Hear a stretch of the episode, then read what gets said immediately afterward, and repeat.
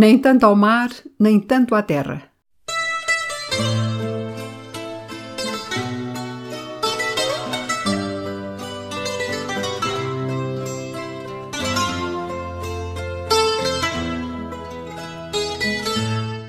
Temas avulsos de história, arte e literatura.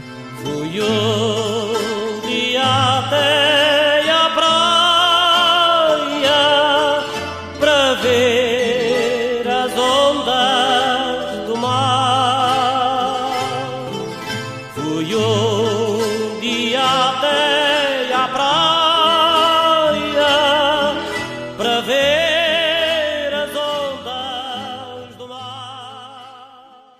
Mensagem de amor. Sobre a esteira avermelhada, num sono delicioso, vai dormindo a minha amada. Como o seu vulto é gracioso, como é linda assim deitada.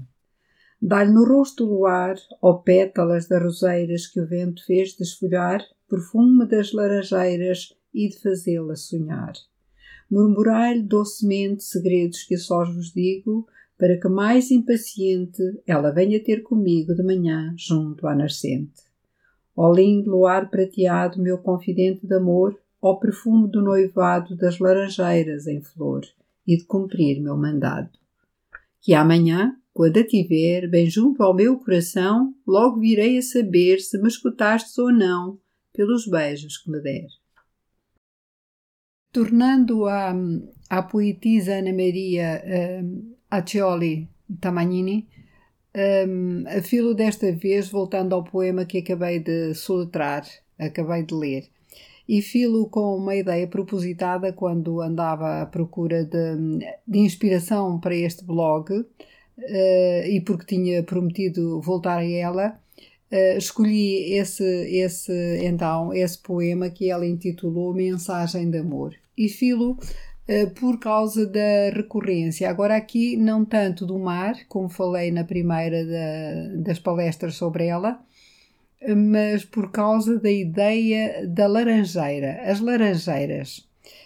E isto pode parecer até pouco interessante ou até ridículo, uh, o facto de estar preocupada com as laranjeiras. Mas a ideia da laranja e das laranjeiras é recorrente na literatura portuguesa e vem-me à mente precisamente eh, uma, uma, uma obra famosíssima eh, do escritor Almeida Garrett, que é As Viagens na Minha Terra.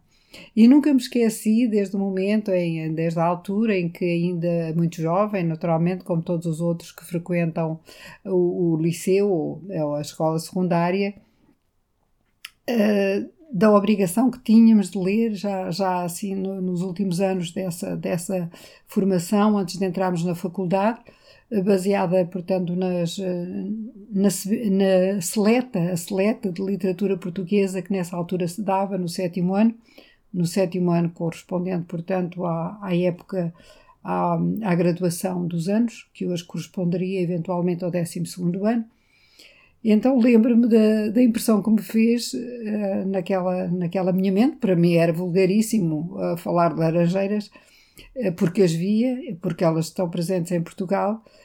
o facto de o Almeida Garrett iniciar essa sua obra dizendo que quem viaja à roda do seu quarto, quem está à beira dos Alpes no inverno, em Turim, que é quase tão frio como São Petersburgo, entende-se. Mas com este clima, com este ar que Deus nos deu, onde laranjeiras, onde a laranjeira cresce na horta e o mato é de murta, o próprio Xavier de Maistre, que aqui escrevesse, ao menos ia até ao quintal. E neste caso, eh, ele quer dizer que a sua inspiração, enfim, há aqui uma ironia crítica ao, ao grande escritor eh, de narrativas eh, de, de viagem, nomeadamente, que é Xavier de Maistre, um homem do século XVIII, em que ele, ironicamente, de quem ele, ironicamente, parte para introduzir este seu tema, isto é, para falar das viagens na minha terra que não tem nada a ver. Mas o que eu achei então interessante é de ele dizer que neste clima, com este clima, o clima de Portugal, com este ar que Deus nos deu, repito, onde a laranjeira cresce na horta E então aí, eh, ao ver que a Ana Maria também tinha falado nas laranjeiras, é recorrente em alguns de, vários poemas dela, as laranjeiras, como acabámos de ouvir, a laranjeira pelo menos, e o perfume da laranjeira. Uh, isso faz-me também pensar, e achava que talvez os, nossos, os meus uh, ouvintes, que eu espero ter, uh, apreciem também esta ideia. É qual é a origem, qual é a viagem das plantas? Porque é que neste extremo peninsular da Europa, porque é que aqui a laranjeira, e aliás não só, mas na, no Mediterrâneo, mas falando aqui de Portugal, nós vamos encontrar como uma das árvores de fruto privilegiadas a laranjeira, que não era daqui, não é uma árvore, uh, portanto, espontânea destas regiões. Uh, esta, esta, esta procura, portanto, esta ideia fez-me procurar a origem da laranjeira em sua implantação no nosso país. Ela remota a épocas, portanto, bastante recuadas, mas na verdade pensa-se, está descrito, aliás, com afirmação a laranjeira, a árvore que dá esse fruto, a laranja, a laranja doce, ela tem origem na China.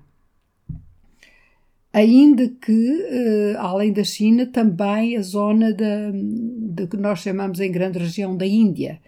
Mas há espécies diferenciadas e elas conhecem-se inclusive cá no nosso país. Isto é, há a laranjeira doce e há a laranjeira, uh, a laranja doce e há a laranja amarga. E é dessas, normalmente, das amargas, que se vê aí ainda eh, embelezando algumas eh, das praças ou das alamedas de Portugal não é incomum ver-se isso e, e, elas permanecem lá até, até cair, naturalmente. Porquê? Porque as pessoas, além de não lhe mexerem, enfim, uma questão eventualmente de educação, mas também por saberem que elas não são comestíveis, não têm o mesmo sabor.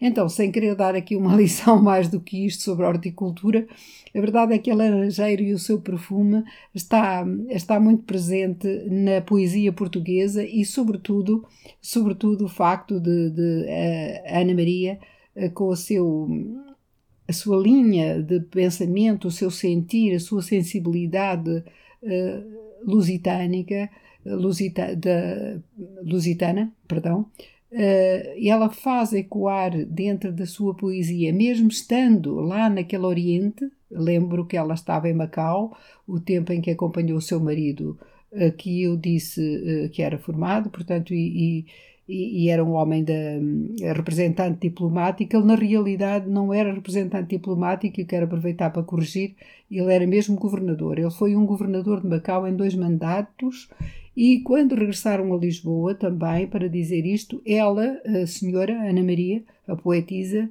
veio a falecer com 33 anos, não com 30, mas com 33 anos. Precisamente no ano de 1933.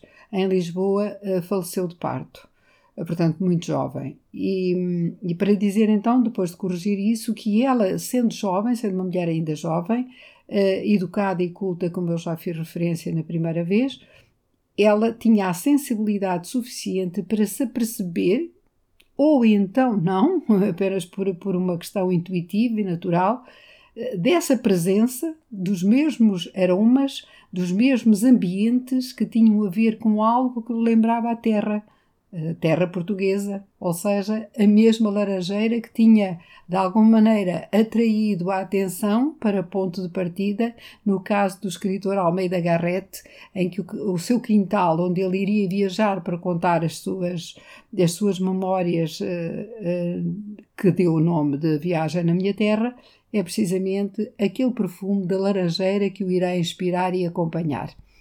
Espero não ter sido muito hum, insistente nesta ideia, mas acho que vale a pena uh, comparar as duas, as duas situações. Até à próxima.